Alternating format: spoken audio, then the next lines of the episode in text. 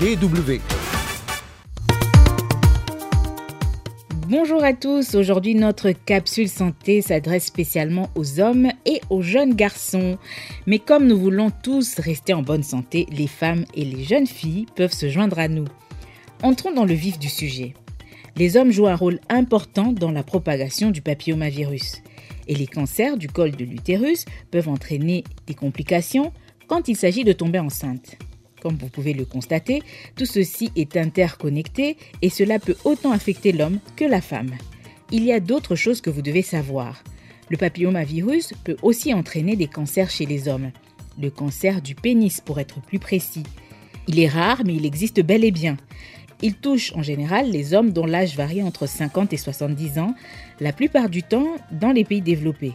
En règle générale, le taux de papillomavirus chez les hommes est plus élevé que chez les femmes, ce qui induit le fait qu'il faut autant vacciner les filles que les garçons. Ok, d'accord, cela fait un moment que je parle du papillomavirus. Il a été prouvé que la vaccination réduit considérablement le taux d'infection. Maintenant, vous savez que cela peut autant toucher les filles que les garçons.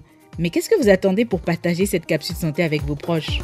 Allez, à la semaine prochaine